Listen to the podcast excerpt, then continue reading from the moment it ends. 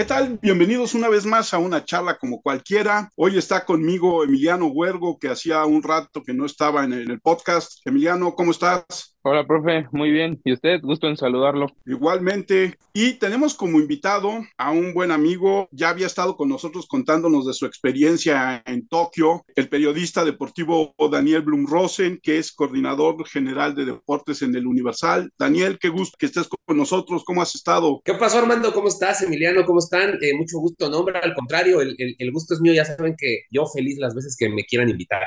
Perfecto. Y hoy vamos a hablar de algo que nos gusta a todos el fútbol americano y en especial la NFL, ¿no? Sí, exactamente. De hecho, en lo personal, es la liga que más me gusta, es el deporte que más me gusta.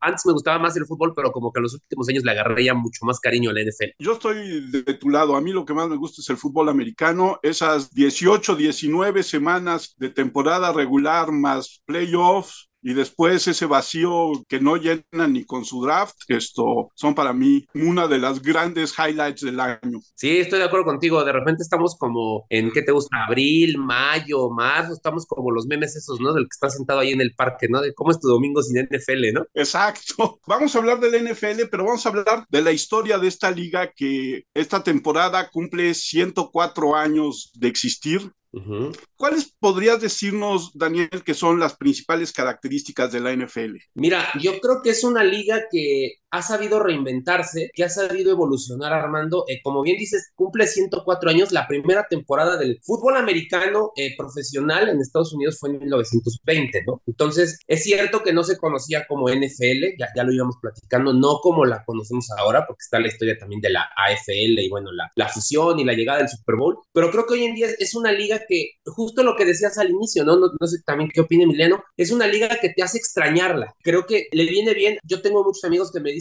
es que dura muy poco, ¿no? Es que nada más es de, de septiembre, bueno, agosto, que está ahorita ya la pretemporada, pero digamos de septiembre a principios de febrero, ¿no? Pero la realidad es que Creo que eso también le viene bien a la liga, insisto, porque hace que la extrañes. Creo que es la que tiene el mejor merchandising, la mejor mercadotecnia. Es muy espectacular, pero además creo que esta liga sí ha cumplido con el tema de buscar hacerse competitiva en los 32 equipos, ¿no? Creo que su draft es el mejor organizado, porque el de ligas mayores está un poco perdido. El de la NBA, a mí la pachanga esa de la lotería no me gusta para nada. Y acá creo que sí es eh, mucho mejor organizado el draft. Creo que se sabe vender muy bien la liga, además de que es muy espectacular, Armando, ¿qué te gusta? Mira, en una semana normal de que, que jueguen los 32 equipos, porque ya lo platicaremos, que bien decías tú, son 18 semanas, porque cada equipo descansa una semana, pero en una semana donde juegan los 32, ¿qué te gusta de los 16 partidos? Que haya 12, 13 muy parejos, que casi casi se definen hasta la última, hasta la última jugada. Entonces creo que eso la hace muy atractiva. Sí, yo estoy de acuerdo contigo. Emiliano, ¿tú qué opinas? Yo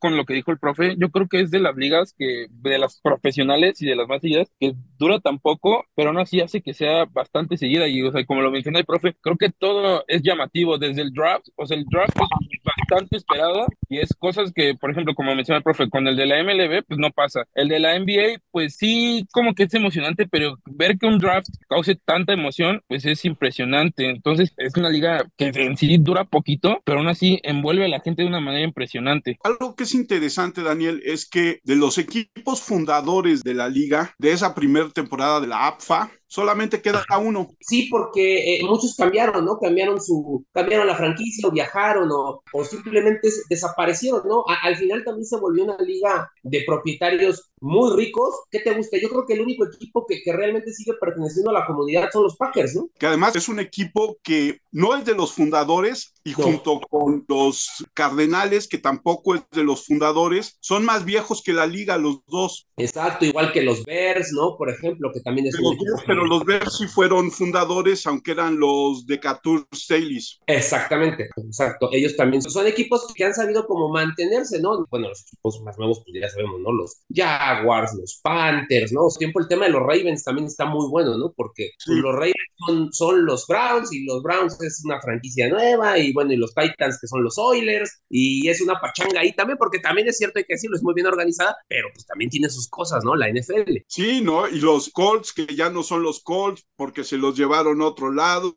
exactamente, exactamente, pero eh, insisto, es una liga que en la década de los 40, de los 50 empezó a tener, digo desde los 20, ¿no? Pero los 40, los 50, no sé qué opines, igual que Emiliano empieza a tener como un boom mucho más fuerte. De hecho, en los 50 es cuando empieza, aunque el pasatiempo favorito por sobrenombre de los estadounidenses es el béisbol, desde los 50 la realidad es que el fútbol americano empezó a comerle el mandado en, en cuanto a popularidad al béisbol, ¿no? El béisbol yo creo que lo que lo mantiene es que es todos los días, prácticamente, ¿no? Pero el fútbol americano es, o sea, tiene los ratings más altos y la prueba está en que cuando hay los Monday Night, o más bien los Sunday Night, que también hay Sunday Night en un ratito que se junta con la temporada de béisbol, casi nadie ve los de ligas mayores porque está el Sunday Night de la NFL.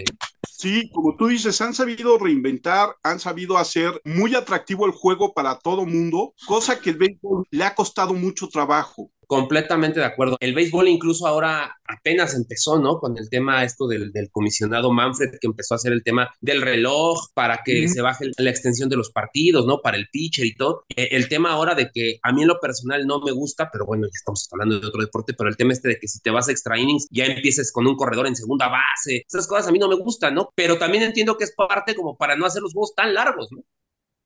Y sobre todo porque, porque las audiencias más jóvenes están acostumbradas a ritmos de sus espectáculos muy rápidos.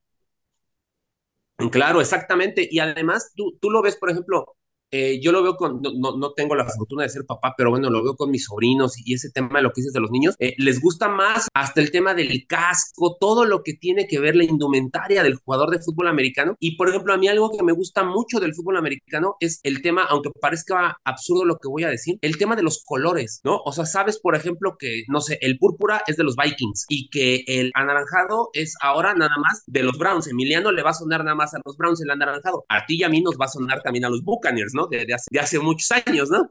Broncos de Denver. A los Broncos, exacto. Pero como que sabes, por ejemplo, el amarillo, ese es de los Packers o de los Steelers, ¿no? Entonces, como que sabes un poco hasta el tema para llamar la atención a los niños con los colores, ¿no? Es algo que, por ejemplo, en el béisbol no pasa tanto porque todos los uniformes de visitante o la mayoría son grises, ¿no? Entonces, acá sí hay una, insisto, mayor mercadotecnia, venden mejor su producto, todo lo hacen muy bien en, en la NFL con algunas cosillas. Obviamente con algunas cosillas, pero como tú dices, todo lo hacen muy bien. Y a mí lo que me gusta, por ejemplo, es esta forma de captar mercados en una liga que es muy regional. De acuerdo, o sea, además tú lo piensas, por ejemplo, el tema de lo bien que está hecho el fin de semana del playoff, la manera como dices tú, es una liga, sí, muy regional, que tiene que ver mucho con el tema de la identidad de la gente que nació, que vive en tal lugar y le va a tal equipo, pero también hay equipos, digo, yo sé que hay equipos de mercados muy pequeños, como, digo, con todo respeto, pueden tener su tradición, pero los Vikings o incluso los Jaguars, los Panthers, ¿no? Que son equipos, pero por ejemplo, ¿qué me dices de los Cowboys, ¿no? O sea, los Cowboys son un equipo mundialmente conocido, ¿no? O sea, ese es un equipo, te caiga bien o te caiga mal, es un equipo mundialmente conocido y, por ejemplo, aunque están los Yankees en el béisbol, los Cowboys se mantienen siempre en las listas de Forbes, se mantienen como la franquicia deportiva más valiosa, ¿no? Ah, la número uno, ¿no? Y luego te pones a pensar, Armando, y dices, y no ganan un Super Bowl desde el 96 y se mantienen la franquicia más cara. Lo que es muy curioso de todo esto que platicas es, los Jaguars, casi casi que podemos decir que su casa es Londres. Ah, de acuerdo. La gente los va a ver en Londres y no los va a ver tanto en Jacksonville. Y en México hay más aficionados de los Steelers que en Pittsburgh. Sí, de acuerdo. O sea, en México ese amor, yo creo que en los últimos años han estado ahí como luchando entre Steelers y Cowboys, ¿no? Creo que los Patriots se habían metido, pero la realidad es que también es cierto que después de la salida de Tom Brady y que han tenido años complicados, porque pues Mac Jones ni volviendo a nacer va a ser como Tom Brady, entonces creo que les ha costado, ¿no? Pero es cierto lo que dices, es increíble que Pittsburgh tenga más aficiones en México que en Pittsburgh en cuanto al número de gente. Sí, y por eso este éxito de una liga que es netamente americana a nivel mundial es uno de los grandes logros de la NFL. Y aparte no se van a detener, ¿no? Porque es cierto que el mercado mexicano lo tienen cautivo, yo creo que desde hace, ¿qué te gusta? 50 años, fácil, ¿no? Desde la década de los 70, yo creo que. Sí, desde los 70. También creo que desde los 70 tienen al, al mercado mexicano cautivo, y bueno, y obviamente el canadiense, ¿no? Por, por la cercanía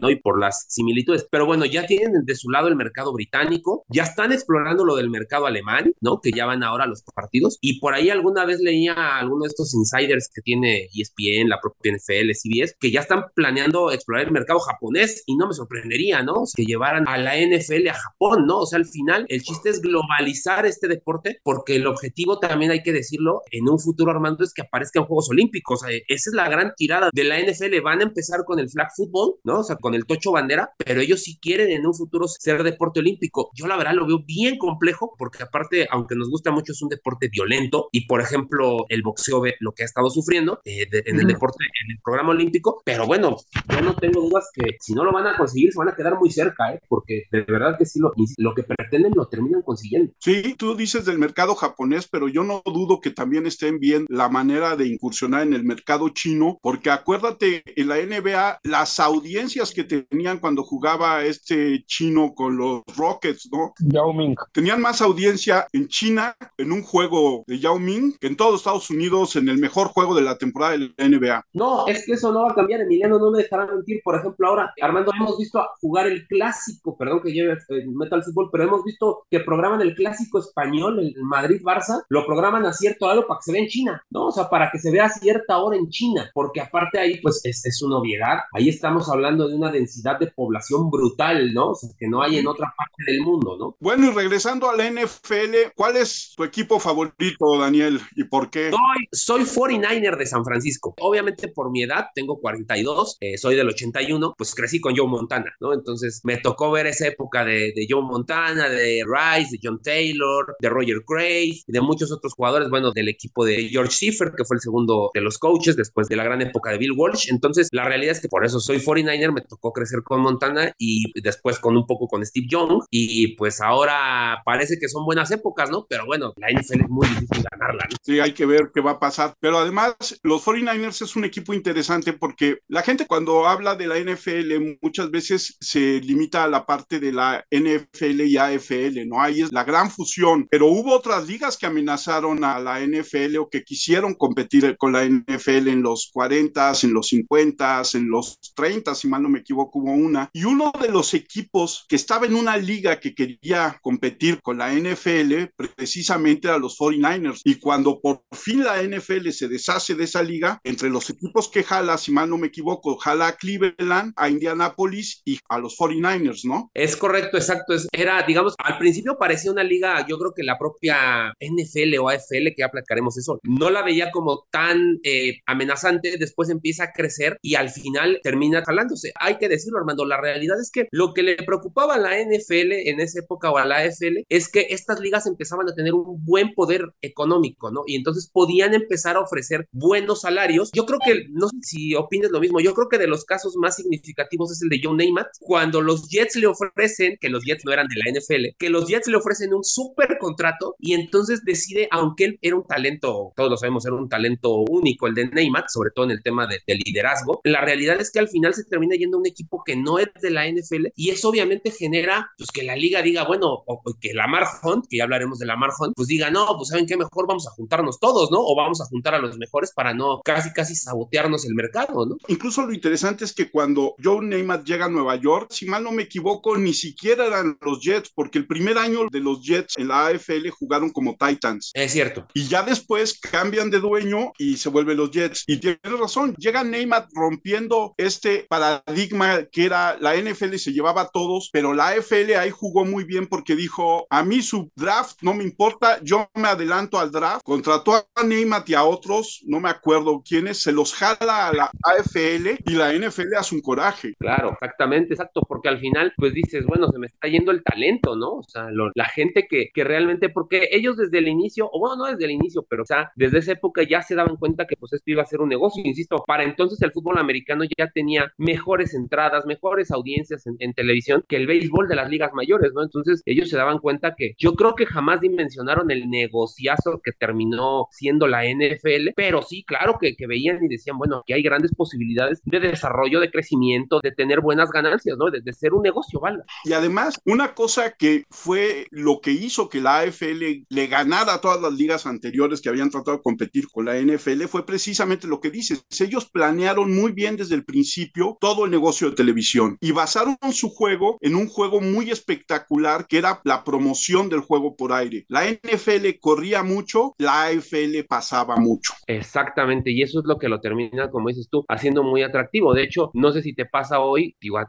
ti, a mí, a Emiliano nos gusta mucho la NFL, pero cuando intentas enamorar a alguien que, le guste también la liga, de repente te dice, es que cuando corren el balón como que no es tan espectacular. O sea, no es como cuando va por aire, ¿no? Obviamente es muy espectacular. De hecho, también por eso, pues hoy en día los corredores se sienten tan discriminados, ¿no? En la liga y por eso no les quieren pagar tanto, ¿no? A pesar de que son una posición grave. Y lo otro que siempre hay que tener en cuenta de la NFL es que hasta la llegada de la AFL fueron una mafia manipulada por aquellos varones encabezados por George Halas de los Osos de Chicago, que no permitían nada, porque como tú decías hace rato mencionando a Lamar Hunt, le hicieron la vida de cuadritos. Sí, o sea, ellos tenían, era una especie, no quiero decir monopolio, porque monopolio es una sola persona, pero eran un grupo que tenía eh, todo el control de la liga y quería hacer la repartición porque ya empezaba el tema de las ganancias económicas y todo. Y realmente el único tipo ahí que era un visionario era Hunt, ¿no? Y él es el que como que intenta realmente cambiar todo. Afortunadamente se pudo, pero no lo había visto desde la manera que lo hice, sí es cierto. Era una verdadera mafia eso, ¿eh? Le damos la bienvenida a Pablo Luna. Pablo, ¿cómo estás? Hola Armando, hola Daniel, gusto saludarles. Muy bien, gracias. O sea, era tan mafia, Daniel, que acuérdate que George Halas no quería un equipo en Dallas, pero como Lamar Hunt crea a los, eran los tejanos de Dallas, entonces él da el permiso para que se funden los vaqueros y obliga a Lamar Hunt a irse a Kansas y fundar los jefes de Kansas City. Exactamente, o sea, increíblemente, o sea, quiso darle en la torre a Lamar Hunt y terminó abriendo el paso para que se creara uno, la franquicia más importante en la historia de la NFL, como son los Cowboys, y además terminó dando paso a que se creara otra que es muy tradicional, que es muy importante también, de un mercado muy pequeñito, lo que decías hace rato, el de Kansas City, pero bueno, digamos que ahora está viviendo una época, siempre fueron competitivos o la mayor parte de su historia son competitivos los Chiefs, pero bueno, ahora sin duda viven la mejor época, ¿no? De, de la franquicia. Así es. Pues Daniel, más bien hay varios temitas ahí que me gustaría platicar, más que antiguos, recientes o de las dos formas, ¿no? Por ejemplo, hace poquito me llamó mucho la, la atención, creo que no se le ha dado la, la cobertura o esta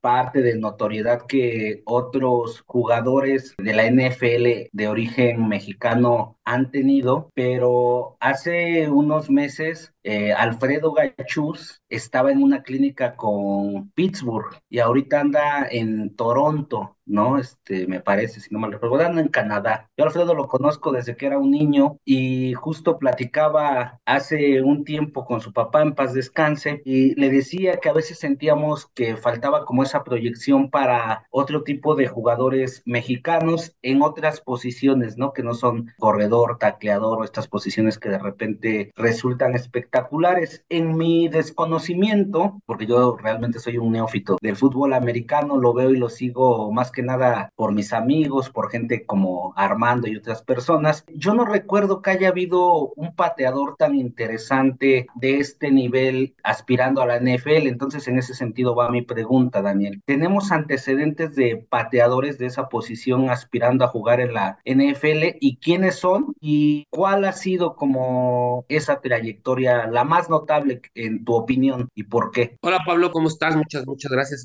Me da mucho gusto saludarte. No sé qué opina Armando, pero yo creo que sí, digo, está Raúl Alegre, ¿no? Por ejemplo, el, hoy en día eh, comentarista. Está Rafael Septién, también te debes acordar, ¿no, Armando? Sí, los dos ganaron Super Bowl. Es correcto, exactamente. Sí, eh, no sé qué opine Armando. Yo creo que tiene que ver el tema de la falta de jugadores mexicanos, porque de las ligas eh, estadounidenses, obviamente en ligas mayores ha habido muchos en el béisbol, en el básquet ha habido algunos, en la NFL también, creo que en la NFL lo que falta es un poco de mm, cobertura, de difusión, porque por supuesto que ha habido eh, jugadores mexicanos y de origen mexicano en la NFL, y no me refiero a Tony Romo, que Tony Romo a fuerza nos lo querían vender como si fuera Mexa, este, Omar Sánchez, ¿no? O sea, que, que, son como los últimos. No, no, mexicanos, mexicanos, ¿no? Como, como Raúl Alegre, como Rafael Septién, pero yo creo que no debe haber tantos, la verdad es que creo que sí afecta un poco el tema del biotipo, ¿no? El mexicano, la talla no es tan alto como el estadounidense. Entonces, por ejemplo, ahora vemos a Alfredo Gutiérrez, ¿no? Que anda ahí en los 49ers precisamente, que como liniero, que le cuesta y miren que es un chico para el promedio del mexicano, es un torote, ¿no? Pero lo ves ya en la NFL, en el emparrillado, por ejemplo, tuvo eh, minutos o jugadas el fin de semana contra los Broncos y la realidad es que sí, le cuesta, ¿no? Pero no sé tú con cuál trayectoria te quedes regresando a lo que nos decía Pablo Armando. Yo creo que me quedo con la de Alegre, ¿no? Quizá un poco más, o, la de Septiembre. A mí me gusta un poco más la de Alegre, pero no sé tú qué opines. Yo estoy de acuerdo contigo. A mí me gusta la de Alegre. Creo que es un hombre que además se ha resultado aspiracional para los jóvenes mexicanos. Creo que como en el caso de lo que dices es bien importante, hay un problema de tipo físico, ¿no? A lo mejor somos mejores para corredores.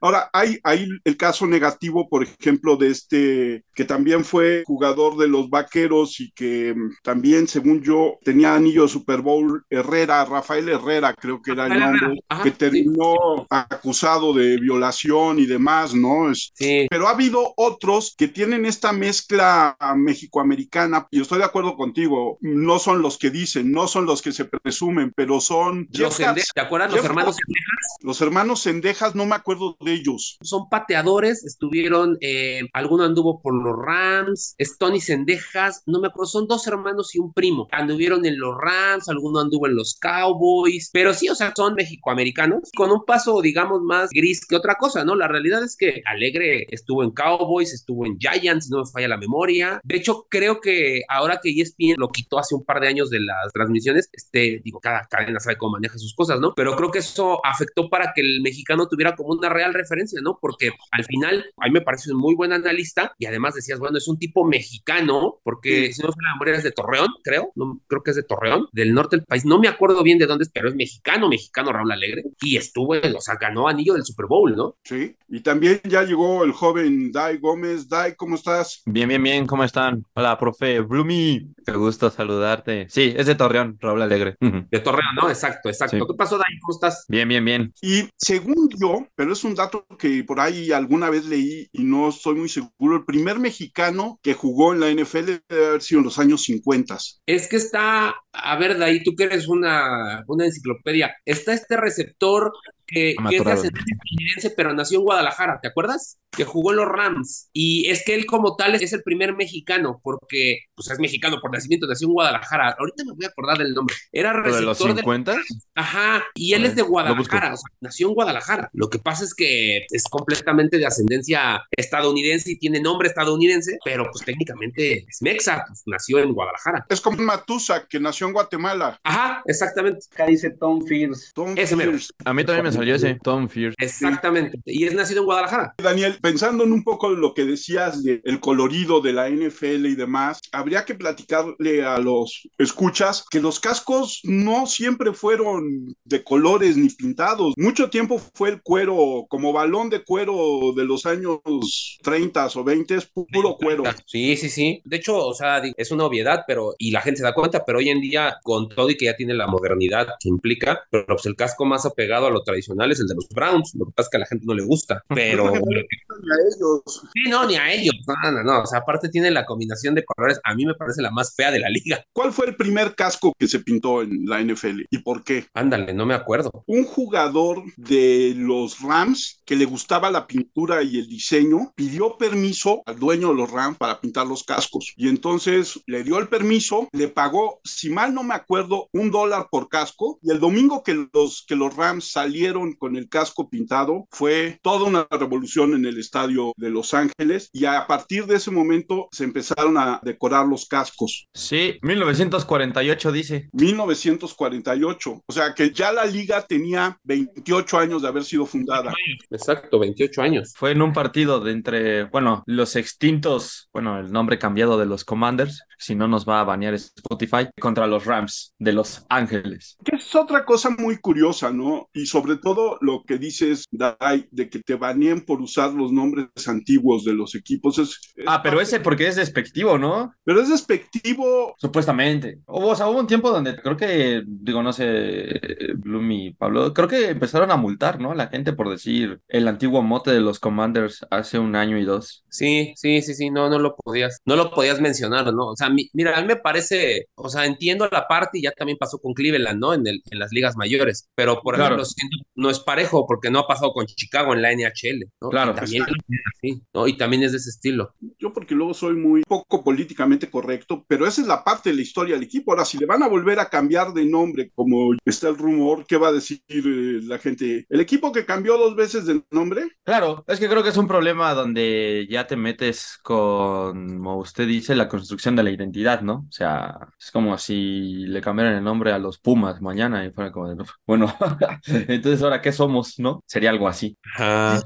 Además, es, es un equipo súper longevo y que justamente el partido contra los Cowboys pues tiene que ver mucho con su mote antiguo, o sea, mucha de la magia está en ese enfrentamiento, ¿no? De los, de los, bueno, ya lo voy a decir, de los Pieles Rojas contra los Vaqueros. Bueno, normalmente era uno de los de Acción de Gracias y tenía esa connotación histórica, pero pues ahora que ya no se llaman así, se llaman los Commanders, pues ya es como de... hmm, Pero además, ahí hay una serie de historias todavía más denigrantes que el nombre, porque el equipo de Washington, su dueño, primer dueño, era un cuate que era racista totalmente. Entonces, él firmó un acuerdo de caballeros con los primeros dueños de la NFL, incluidos George Halas y, y la familia Rooney y la familia Mara, de no contratar jugadores afroamericanos en la NFL. Un acuerdo que duró muchos años, hasta después de la Segunda Guerra Mundial. Exacto. Y el único que no contrataba jugadores afroamericanos era este amigo del equipo de Washington, que si mal no me acuerdo se apellidaba Prescott, y el gobierno de, de Kennedy, el hermano cuando era fiscal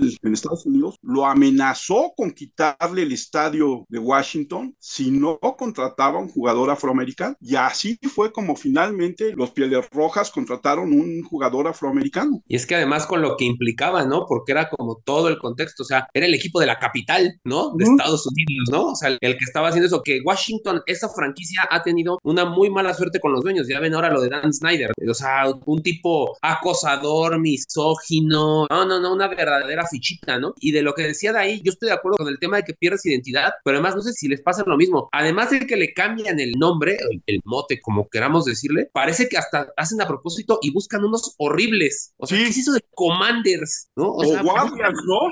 o el, o el de los Guardians en, en- en las ligas mayores, ¿no? Están horrendos. O sea, además de que les cambiar el nombre, les pones unos espantosos. Y además, otra historia que es muy curiosa es esta parte que dice Dai de la rivalidad con los vaqueros. Cuando surgen los vaqueros, si alguien no estaba de acuerdo en que hubiera, bueno, ya habíamos hablado de Dallas, pero otro de los que no estaba de acuerdo en que hubiera un equipo en Dallas era Prescott. Y entonces lo que hace es compra los derechos de lo que iba a ser el himno de los, no es cierto, él vota en contra y los vaqueros compran los derechos del himno de los Redskins. Y entonces se empieza a generar una enemistad que es lo que hace que se vuelva este clásico del fútbol americano, como decías, de ahí de pieles rojas contra vaqueros durante años y luego además lo pasaron al Día de Acción de Gracias, que hay que decirlo, el primer equipo que jugó un Día de Acción de Gracias fueron los Leones de Detroit. Es Detroit. Ajá, es Sí.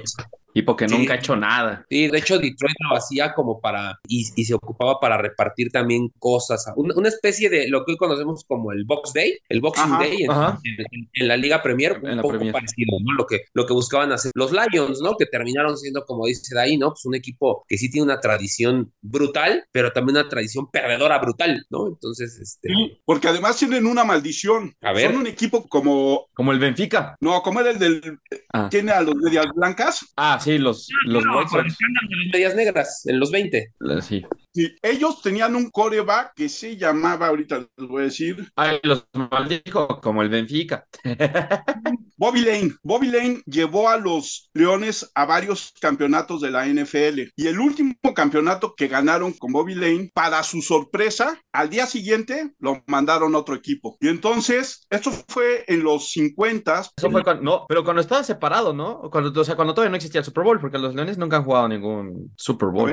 Es que el. Super Bowl eh, se hace con la... Cuando se fusiona la FL, ¿no? Pero después de 104 años de existir la liga, pues siempre ha habido un campeón. Ah, sí. Entonces, en los 50, cuando le dan las gracias a, a Bobby Lane, inmediatamente los maldice y les dice, durante 50 años ustedes no van a volver a ganar un campeonato de la NFL. Ya pasaron... Muchos. Ya, ya se manchó, ¿no? Porque son 70 ya. Sí.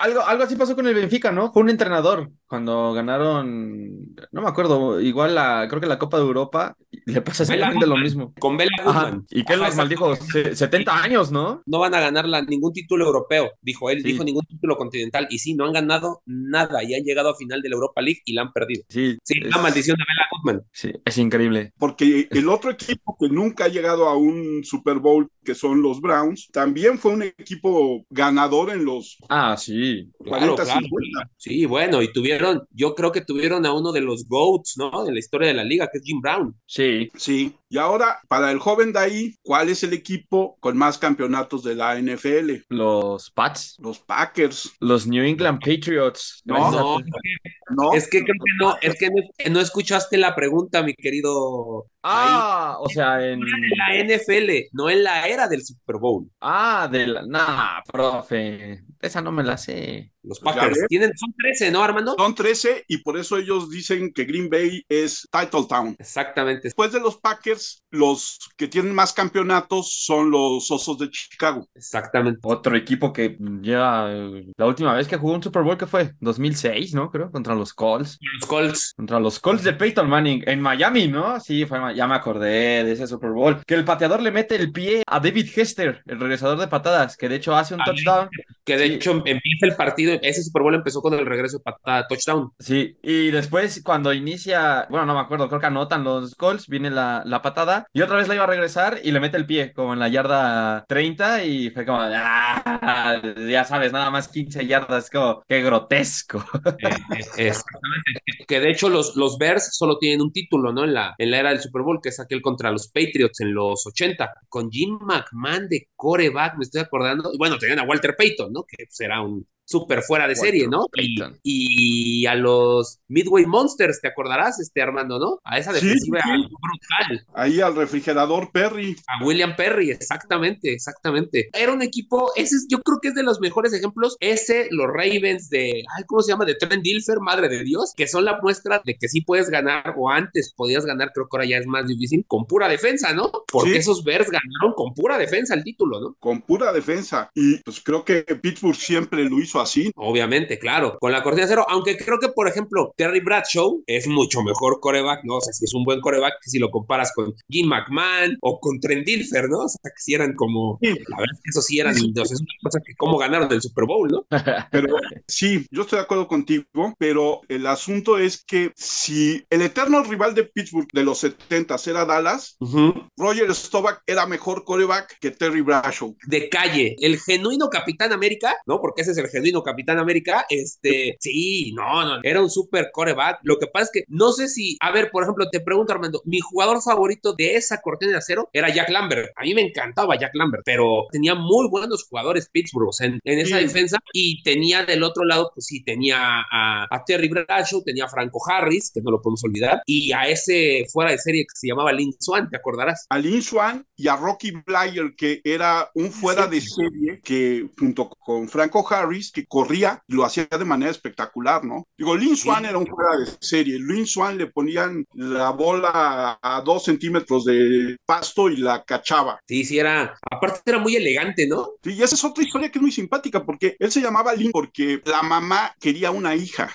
y entonces le puso Lin, que es un nombre de mujer. Ajá, exacto. Y lo puso a estudiar ballet, por eso era tan elegante al, al recibir pases. Sí, no, no, no, era de verdad, era eso, era un receptor, valga la expresión, con clase, ¿no? Sí, pocos receptores que yo recuerde han tenido esa elegancia en su posición. Sí, lo hacía ver como muy estético. Pablo, tú querías hablar de tecnología. Bueno, más que de tecnología, de todos estos cambios, ¿no? Que ha habido en la NFL desde las repeticiones, el ingreso del marcador, porque pareciera que eso tendría que ir como de la mano con la televisión y cosas así, ¿no? Pero en ciertas cosas yo creo que la NFL ha innovado, ¿no? Por ejemplo, el tema de las comunicaciones, ¿no? La comunicación inalámbrica creo que ha sido uno de los grandes hitos de la NFL en el deporte y de la Fórmula 1 también. Entonces, ¿a qué puede aspirar, por ejemplo, no? Es la pregunta que siempre me hago en cuanto al deporte, la NFL y otros deportes. ¿A qué puede aspirar en cuanto a tecnología, perdón? ¿Qué, qué podríamos esperar cuando ya tenemos repetición, ya tenemos jugadas digitales, intercomunicación, etcétera, etcétera? ¿Cuál sería el siguiente paso? ¿Y cuál consideras, Daniel, cuál consideras, Dai, que ha sido como el avance más significativo en cuanto a mejorar el juego, ¿no? En comparación con otros deportes, por ejemplo, en el soccer, que es el más popular quizá en México, cuando quisieron poner los tiempos fuera, no sé si todavía existe, la verdad es que no lo sigo, pero me pareció una catástrofe, ¿no? Como que cortaba el ritmo de, del partido, a diferencia de otro tipo de deportes, creo que en el soccer este corta ese ritmo. ¿Cuál considerarías, Daniel, que es como ese hito tecnológico que realmente ha revolucionado a la NFL? Mira, yo creo que hay muchos, Pablo. O sea, la realidad es que para un espectador en televisión, sí es todo un espectáculo ver un partido de NFL, ¿no? De hecho, es muy distinto cuando vas al estadio. En el estadio te diviertes y la pasas bien y todo, pero tienes más herramientas para disfrutarlo, creo yo, increíblemente en televisión, por el tema de todo el circo que mueven las cadenas eh, estadounidenses, ¿no? Para armarlo. Yo no sé qué opinen Armando y Dai, pues es que ya en el tema de tecnología para la transmisión, creo que lo único que nos faltaría ver, que no creo que lo veamos, porque se prestaría que casi casi pueda avisar un equipo a otro si está viendo la transmisión, pues ya nada más lo único que nos faltaría saber es escuchar cuando mandan la jugada, ¿no? O sea, qué jugada van a mandar, porque ya todo lo demás prácticamente lo, lo, has podido ver, ¿no? Lo puedes ver, este, está ahora ya las repeticiones, ya incluso hay las estas cámaras que están en la zona de anotación, que son muy espectaculares, a ras de pasto, o sea, me parece que ya hay con muchas cosas. Sí creo que más bien la NFL, y creo que ha trabajado en eso, tiene que meterle los recursos al tema de la salud de los jugadores, ¿no? O sea, y al tema de las conmociones cerebrales y del tema de las secuelas que puedan tener después. Creo que es ahí donde ahora tiene que atacar la liga, porque creo que como espectáculo pues está muy por encima, pero muy, ¿eh? Yo siempre he considerado, no sé qué opinen ustedes, que hablando de liga, liga, no deporte, liga deportiva, creo que la segunda liga más espectacular del mundo o más importante es la Champions, la de fútbol. Pero aún así, aunque es muy espectacular, tiene grandes jugadores, lo que ustedes quieran, grandes transmisiones, creo que está a años luz en cuanto a tema espectáculo de la NFL. O sea, incluso ha querido meter un espectáculo previo en su final y todo, y pues se ve, termina viéndose hasta ridículo, ¿no? Porque no se parece nada al show que tiene ya muy bien montado la NFL con el Super Bowl, ¿no? O sea, para los artistas, la gran mayoría es ya casi casi un privilegio, ¿no? Presentarse en el medio tiempo del, del Super Bowl. Entonces sí creo que más bien tiene que ver por el tema médico. No sé qué opinen, Armando, de ahí. Ay, Yo creo que respondiendo puntualmente lo de la pregunta que cuál ha sido el empuje más, más grande que ha hecho la, la NFL y de temas en general, bueno, y de deportes en general más bien, creo que la NFL lo mejor que le ha hecho al deporte es que no está peleada con la tecnología. Eso es lo más importante que tiene la NFL, que trata, que aún así existe, de reducir el error humano a lo más mínimo posible y que, por ejemplo, ahora que me toca narrar los partidos de ONEFA y ese tipo de cosas, pues ya está muy rebasado, ¿no? Porque cada vez los atletas van subiendo de nivel, la distancia es más corta, todo se define por muy poco, sobre todo el fútbol americano así por naturaleza, y de hecho ahora ya los árbitros de la UNEFA traen iPads, ¿no? Entonces ya va como una segunda plantilla de árbitros a los partidos y entonces están grabando junto al otro referee en iPads las jugadas para la revisión, porque la NFL lo hizo algo obligatorio, ¿no? O sea, parecía que para jugar fútbol americano a fuerzas tienes que tener revisión, o sea, ya no tener revisión es obsoleto, ¿no? Que empieza a pasar un poco como con el VAR, ¿no? Que luego ya hay un torneo sin VAR y aunque lleva muy pocos años es como es necesario, ¿no? O sea, se necesita el uso de la tecnología. Entonces, en ese sentido sí, yo creo que la NFL disparó mucho su contenido de cámaras a raíz de los juegos de Madden de finales de los noventas. Creo que ahora hay muchas tomas, muchas tomas que la gente que no juega Madden a lo mejor no las ve, que son inspiradas en los videojuegos, o sea, las tomas que tiran 4K donde se ve el paneo de las espaldas de los jugadores mientras están eligiendo la jugada, antes te metían eh, cualquier grasismo, ¿no? De lo que va en el partido en estadísticas y en el videojuego te metían ese tipo de tomas, ¿no? Como para presumir el hecho de los gráficos y ahora lo están usando mucho, entonces yo recuerdo que mi mamá me decía, mira, aparece videojuego y es como, eso está sacado, o sea, los gringos son los expertos en crear circo alrededor del deporte, es lo mejor que saben hacer. Eso, la cantidad de estadísticas, lo de la NFL no tiene sentido, o sea,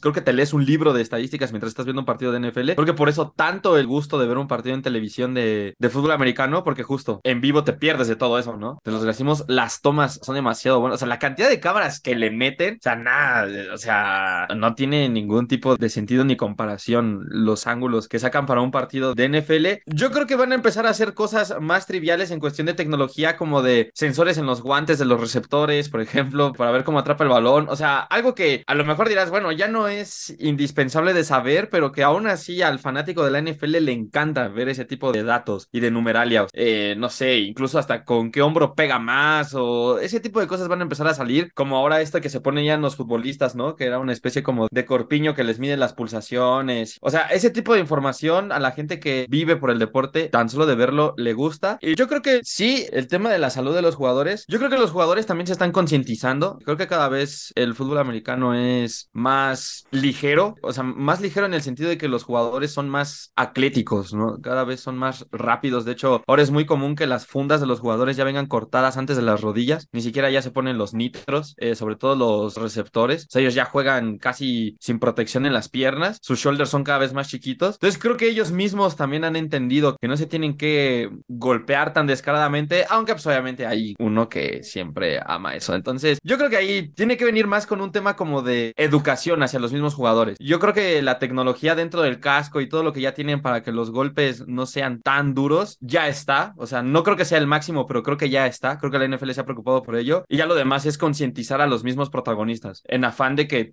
sus carreras no se acaben tan pronto y que cuando se acaben no tengan problemas. Sobre todo, pues, de los problemas que les ocurren en los impactos de la cabeza. Yo ahí estoy de acuerdo contigo, Dai. Creo que el desarrollo tecnológico para cuidar al jugador es cada día punta de lanza de tecnología. Probablemente, como decía Daniel, sea a la altura de la protección que tiene un piloto de Fórmula 1. Son muy cuidadosos, están preocupados, aunque no lo parezca, están preocupados por la salud del jugador. Y también la gran historia y esta adaptabilidad de la NFL de convertirse en eso, en un espectáculo que es básicamente televisivo, que no entendemos, o sea, fuera del ambiente de estar en el estadio, pero aún en el estadio uno extraña las tomas de televisión y por eso tienen esas pantallotas. Han sabido muy bien crear eh, nichos de mercado desde que inventaron el juego del lunes por la noche, luego el jueves por la noche, luego el domingo por la noche. Esas 16 semanas, esas 18 semanas que son poquitas, están aprovechadas al máximo. Y otra de las grandes cosas, innovación que tiene la NFL fue de las primeras ligas que te ofrecía un canal donde tú podías decidir qué juego ver más allá de la transmisión de los canales locales. Y entonces volvemos a lo mismo, es una liga que es súper competitiva, súper exitosa, que crea cada día más gente que la ve y que contra otros deportes que se van volviendo aburridos y, y poco atractivos a los espectadores, sobre todo a los más chavos, yo creo que el fútbol americano todavía se salva en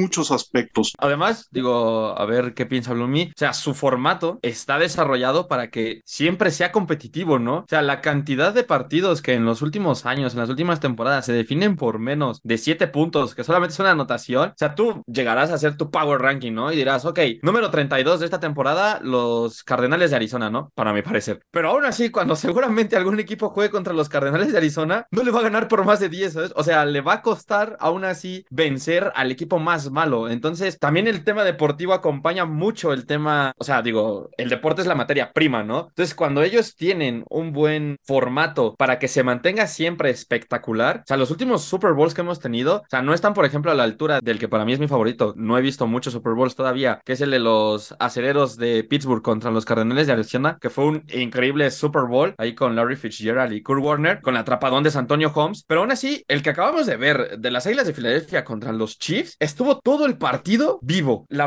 remontada de los Chiefs contra los 49ers también fue un gran partido. Los Bucks, los Bucks le pusieron este, pues una chinga a los Chiefs. Ese estuvo más disparejo, fue un espectáculo defensivo el de Tampa Bay. Pero te remontas también al de Seattle contra los Patriotas. Te remontas a aquel, perdón, Bloomy, al de los Ravens contra los 49ers. O sea, son Super Bowls que también casi siempre son épicos y que todo el tiempo se mantienen así. O sea, ver los playoffs, aunque tú no le vayas a ningún equipo, te emociona. O sea, por cómo se desarrolla. O sea, ya todos los partidos son de, sí, de tres puntos de diferencia. Y entonces esa espectacularidad, los americanos se aprovechan mucho para crear todo ese contenido alrededor de ello. Y entonces, o sea, ellos son expertos en hacerlo y cuando les das una materia deportiva así, la NFL es lo que es la NFL. Es la mejor liga deportiva del mundo para mí, de lejos, y creo que nunca nadie lo va a alcanzar. O sea, creo que siempre va creciendo y todos lo van viendo crecer, ¿sabes? Sí, no, yo estoy completamente de acuerdo, ¿no? Ya lo decíamos al inicio, Armando, ¿no? O sea, yo creo que en promedio el 80-85% de los partidos de cada semana de la NFL se definen por una anotación o menos, ¿no? Entonces, eso, claro que la vuelve atractiva. Además, el tema este de que lo han querido imitar, eso sí hay que decirlo, lo han querido imitar otras ligas, las ligas mayores, la NBA, las propias ligas de fútbol. El tema de que, por ejemplo, tú ya sabes que, digo, a ti y a mí nos tocó más Armando el tema de que antes el partido estelar era el lunes por la noche, ¿no? O sea, que era el bueno, ¿no? Ahora ha ido cambiando y ahora ya nos queda claro que el partido estelar, el bueno, es el del domingo por la noche, ¿no? O sea, el, el Sunday night ahora es el, es el bueno, ¿no? Pero este tema de que, por ejemplo, que puedas hacer el calendario flexible y que de repente repente la liga sea tan inteligente que llegue a una jornada, no sé, a una semana 14, por ejemplo, y no sé, tenías un Seahawks Chargers en Sunday night, pero resulta que los Seahawks están eliminados y los Chargers están ahí más o menos, y en la tarde tenías, no sé, un Chiefs contra Bengals, y entonces dices, ah, no, bueno, lo hago flexible, y entonces el de Seahawks Chargers lo mando a la tarde y el de Chiefs Bengals lo mando al domingo por la noche, ¿no? O sea, ese tipo de cosas, lo que dice de ahí, ¿no? O sea, aprendes a explotar el producto, pero por supuesto que está basado en lo primero, que tienes un buen producto, porque puede estar muy bonito el empaque y adentro el, obsequio ser una cosa lamentable. Acá la verdad es que está bonito el empaque, está muy bonito lo que le hacen alrededor, pero el producto es todavía más bonito, ¿no? O sea, es un buen producto el que te vende la liga, ¿no? Y tan es así que a mí ese concepto no me gusta, pero reconozco que es muy inteligente por parte de la liga y de las cadenas que trabajan con la liga. Por ejemplo, el concepto este del red zone,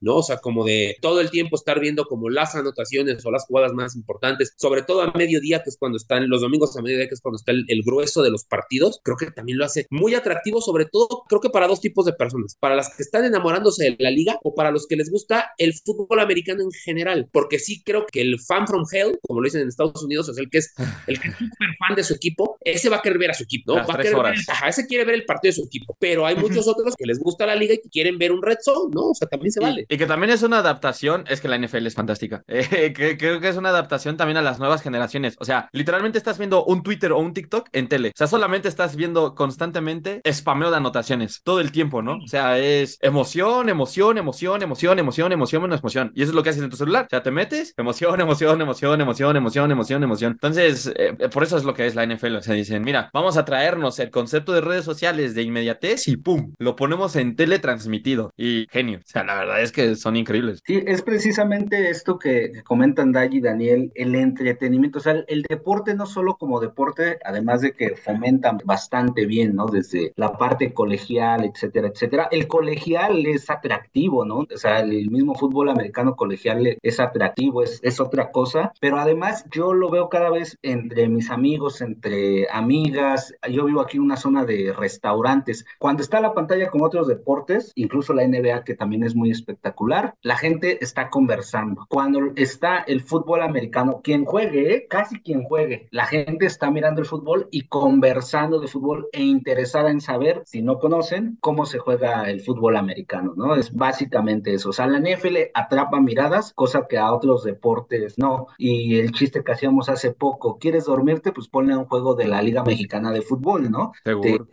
no, o sea, es drástica el cambio y la diferencia, pero así está sucediendo y qué bueno por este deporte. Y además, otra cosa que es importante es, así como hablábamos del racismo que estaba acordado entre los dueños de la NFL, hoy en día probablemente sea una de las ligas más inclusivas, ¿no? Vemos muchas mujeres, no solamente como entrenadoras o como referees, sino ahora hay esta chica mexicana que es embajadora de la NFL. Ah, sí. Diana Flores. Entonces, sí creo que es una liga que además es muy inclusiva, que trabaja mucho con las comunidades donde están los equipos. Eso crea afición. Claro, y, además, además, sabes que Armando fue la primera liga o el primer deporte incluso por encima del fútbol que empezó a sacar, por ejemplo, los jerseys, o sea, en mercadotecnia los jerseys para mujer. Y no me refiero al tema de, eso a mí a veces me parece una payasada y me voy a explicar, el tema de que, ah, no, haz de cuenta, le voy a los Cowboys, pero como es para mujer, hago el jersey rosa. No, no, no, no, ¿por qué las estigmatizas con el rosa? No, haz el mismo jersey solo en versión para mujer, con la característica física exactamente de la mujer, pero que tenga igual su jersey de Dak Prescott con el 4 que sea blanco, ¿no? O sea, y con el número en azul, no lo hagas en rosa, ¿no? O sea, yo entiendo el tema de octubre cuando es el tema de la concientización por el cáncer de mama, de la lucha contra el cáncer de mama, que a mí me parece muy bien, que hacen un montón de cosas rosas la NFL, ¿no? Pero me parece fabuloso en el tema de la inclusión que haces toda la mercancía para mujeres, pero que sea igual a la de los hombres, ¿no? O sea, que el jersey sea igual. Eso es un tema de captar afición y la realidad es que tú lo ves, eh, lo que decían hace rato, cada vez hay más mujeres afortunadamente que les gusta y sobre todo que saben de NFL. Y que hagan jerseys rosas para hombre también, ojalá. Sí, claro, por supuesto. Porque a mí me gustan un montón. Totalmente de acuerdo contigo, Dai. Ay, bueno, yo le iba a preguntar a Blomi cómo veía a sus Niners con su Troy Lance y todo lo que está pasando. Troy Lance es tercero, ¿a quién le importa? ya dijeron que iba a ser el uno, ¿no, Blumi? ¿Eh? ¿No dijeron que iba a ser el uno, Troy Lance, el dos, Sam Darnold y, y esperar a que se recupere? Purdy, pero Purdy ya jugó el sábado. ¿Entonces va a ser titular? No, ya, ya lo, de hecho ya lo nombraron en la semana, es Purdy 1, Darnold 2, Lance 3. Increíble todo lo que movieron en el draft para traer a Troy Lance y lo van a terminar cambiando cambiando el siguiente año. Lo van a terminar cambiando el otro año. Ajá, exacto. Sí, se va a ir a jugar a, no sé, los Titanes de Tennessee o algo así. A Tennessee. Yo también creo que va a acabar en Tennessee. Sí, tiene pinta, porque Tannehill ya es como yo esta temporada y seguramente ya me voy. Exacto. Y a Tennessee da la impresión que lo que le falta, digo, es, es un coreback. Mal, bueno. mal manejo de la gerencia general ahí, creo yo. Sí, de acuerdo. de acuerdo. No nos resta más que agradecerte, Daniel, esta charla tan amena, tan llena de historia, tan llena de comentarios, tan llena de nuestro gusto de todos por la NFL, por el fútbol americano. Y habrá que hacer una ya acercándose el momento del Super Bowl, ¿no? Órale, claro que sí, Armando. Nombre al contrario, el agradecido soy yo, ya sabes, siempre por la oportunidad. Yo feliz de que me inviten de verdad, de todo corazón. Y sí, hacemos una antes del Super Bowl para ver quién pensamos que lo va a ganar. A ver, si vamos a hacer una antes del Super Bowl, que nuestro querido Blooming nos deje su predicción, ¿no? De Super Bowl y vemos qué tan distante estuvo. Si quieres, solo predicción de finales de conferencia, para que haya cuatro equipos en materia. Va, mi querido ahí. Fíjate que voy a ser sumamente aburrido para la audiencia, seguramente. Yo, mi predicción es que se repiten las finales de conferencia. Creo que es Bengals Chiefs Venga, Chiefs, y 49ers Eagles. 49ers Ok. Eagles. Ok. Creo que Dai, Yo creo que las Águilas de Filadelfia van a llegar al Super Bowl. Creo que sí, en la nacional no hay quien les vaya a pelear. Eh, los Niners, pues interesante, pero yo, porque me enamoré de Kirk Cousins luego de ver la serie de Netflix de The Quarterback, cómo me gustaría que jugara una final de conferencia.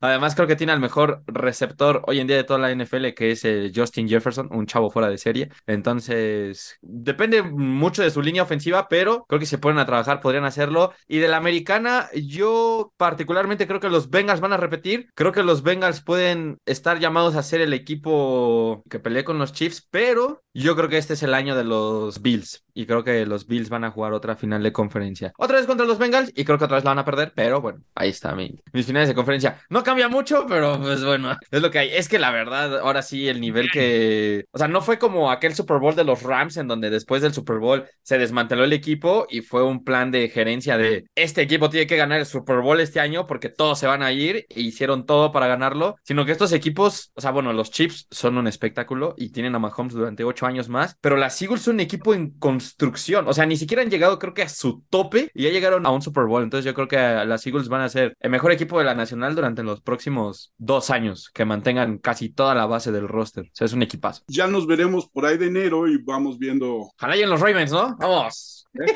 No creo, no creo. Nah, nah.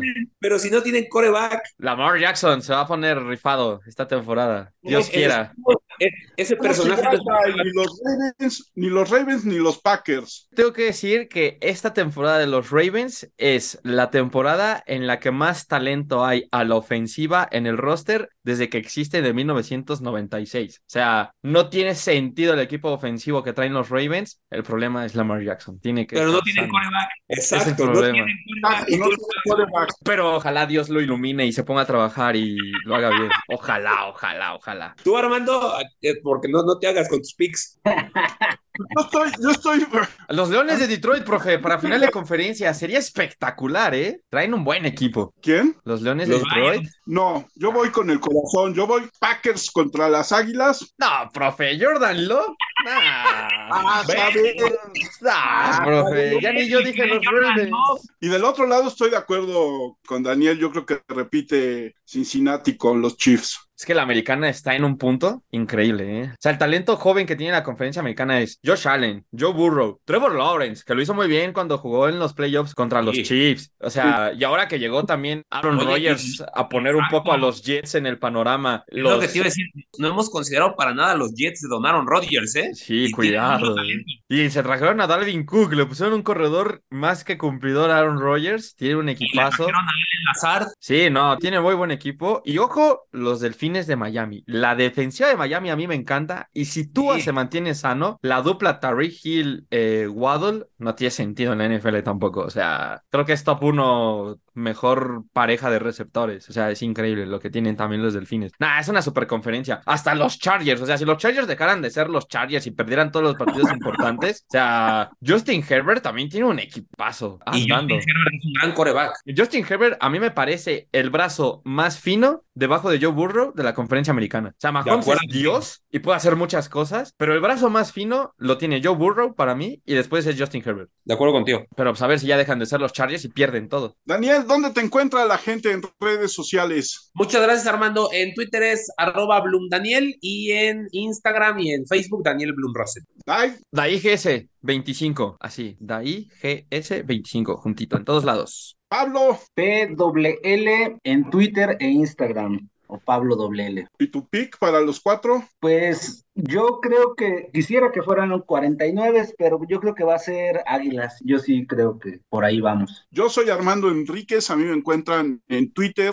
porque no vamos a dejar de decir Twitter, Sí. como arroba cernícalo. El del podcast es arroba charlacualquier1. Nuestro correo es charlapodcast1 arroba gmail.com y nuestro WordPress es charlacualqueira.wordpress.com. Les recuerdo que tenemos las charlas que se hacen en la librería Bonilla en YouTube, en el canal Librería Bonilla Difusión, con los autores de Bonilla Artigas Ediciones. Muchas gracias, Daniel. Qué gusto platicar contigo de temas que nos encantan. Y luego también tendremos que hacer uno el año que entra sobre Olímpicos, ¿no? Ya viene París. Sí, ya viene, sí, ya viene, ya viene París, unos, unos Juegos Olímpicos que van a tener muchísimas peculiaridades. Sí, claro que sí, Armando. Yo ya sabes, encantado y al contrario, el honrado soy yo. Muchas gracias. Ya hubo Muchas esports, ¿eh? Ya hubo semana de esports olímpica, ¿eh? Previa a París. Digo, nada más metieron simuladores, pero por algo se empieza. Sí, y ahí nos vas a platicar tú. Y habrá LOL. Un día habrá LOL. Pues muchas gracias a todos, muchas gracias a la gente a lo largo de- del país, a lo ancho del país que nos escucha, a la gente que nos escucha en Estados Unidos. Ahora me llama mucho la atención y agradezco a la gente que nos está escuchando en Nueva Zelanda. Es- Ah, caray. los-